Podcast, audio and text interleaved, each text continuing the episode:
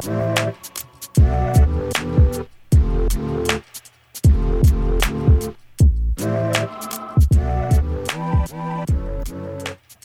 es ist wieder Zeit für Introspektion. Zurücktreten aus dem Alltag und kurz wieder zentrieren. Passt, finde ich, sonntags immer wirklich perfekt. Und heute gibt es auch nochmal ein Thema, das ich euch auf Instagram genannt habe oder vorgeschlagen habe und das über 50% von euch als relevant angegeben haben. Was, glaube ich, auch bedeutet, dass wir heute nicht zum letzten Mal darüber sprechen werden. Fast ironischerweise war das Thema, das auf Instagram am meisten genannt wurde, das der Reizüberflutung. Permanente Reizüberflutung. Das heißt, etwas von zumeist außen, das permanent auf uns einströmt oder einwirkt. Das wir verarbeiten müssen und wo wir merken, dass wir eigentlich gar nicht mehr verarbeiten können, weil wir mit dem Verdauen gar nicht mehr hinterherkommen. Und so Reize, das können alles sein. Interaktionen mit anderen Menschen, optische oder akustische Reizquellen von außen, wie zum Beispiel Geräusche oder blinkende Lichter, Nachrichten, Internet, Social Media. Ich glaube, ihr wisst schon, was ich meine. Das Thema war noch nie so relevant wie in der heutigen Zeit, denke ich, in der wir leben. Denken wir mal 400 Jahre zurück. Ohne Fernsehen, ohne Handy, ohne Internet, vielleicht auch in kleineren Städten oder Dörfern, viel weniger Beschallung, weniger blinkende Lichter, weniger Nachrichten aus aller Welt, weniger Wissen, was gerade irgendwo weit weg von uns für ein Unglück passiert ist und so weiter und so fort. Für unser Gehirn heißt das, alle Informationen von außen erst einmal aufnehmen, verarbeiten und bewerten. Von dem Moment an, wo wir morgens die Augen öffnen, wenn wir wach sind, permanent heißt es zu filtern, welche Informationen für uns relevant sind, evolutionsbiologisch betrachtet, was für unser Leben oder Überleben gefährlich werden könnte, erkennen, filtern, verarbeiten und eben bewerten. Wenn irgendwo ein Laut auf der Straße ist, ist er gefährlich für uns oder hat er keine Bedeutung? irgendein anderer fremder Mensch um uns herum in der großen Stadt. Gefahr oder ohne Gefahr für uns. Und so geht es dann permanent. Dein, mein, unser Gehirn leistet da schon einiges.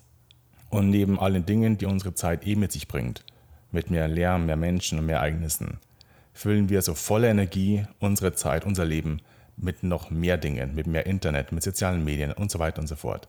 Das heißt, konsequent tragen wir unseren Teil dazu bei, dass auch mehr Reize da sind. Und das kostet eben viel Energie. Manchmal vielleicht auch zu viel Energie. Und das merken wir dann. Es kommt dann zur Reizüberflutung. Kann sich äußern in körperlicher oder mentaler Erschöpfung, Schlaflosigkeit, schlechtes Nervenkostüm, dass man sofort gereizt reagiert und solche Dinge.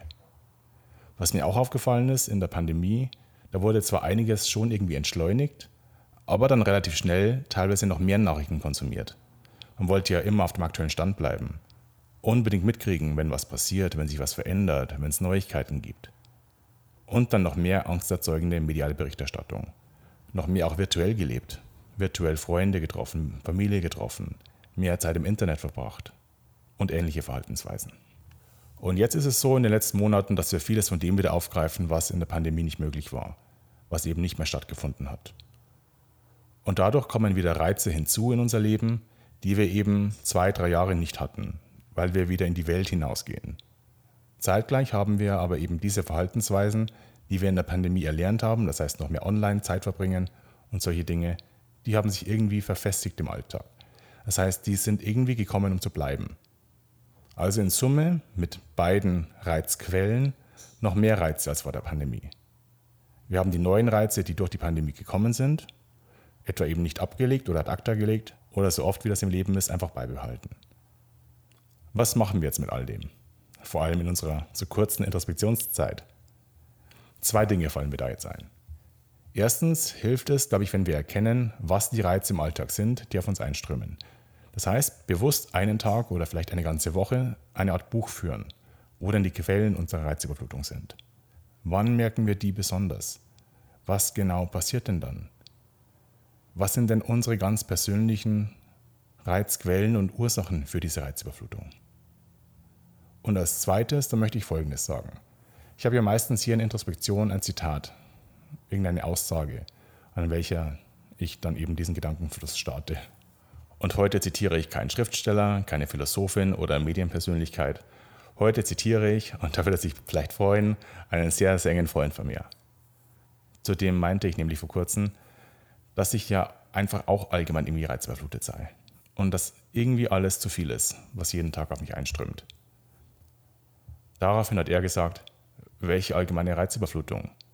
Du hast nur eine gewählte Reizüberflutung. Du entscheidest dich ja dafür.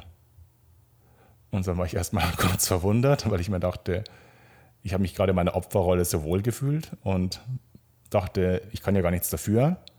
Und dann kam ich ins Nachdenken. Er sagt, es liegt an dir, ob du ständig aufs Handy schaust oder online gehst. Oder es einfach mal, so wie er das wirklich macht, einfach mal beiseite legst. Hm. Ja, stimmt irgendwie. Es liegt also an mir. Und da dachte ich mir, ja, stimmt schon, er hat recht. Wie so oft im Leben liegt es an uns und an unserer Einstellung, unseren Handlungen. Wenn ich weniger überflutet werden will von Reizen, muss ich Reize irgendwie weglassen. Und das, glaube ich, kann dann wohl nur ich. Nur ich kann das Handy weglegen. Nur ich kann mal sagen, nein, jetzt kein Internet mehr. Einfach mal machen. Einfach machen. Das klingt leicht, ist aber schwer. Oder fällt schwer, klingt leicht, ist leicht, aber fällt schwer.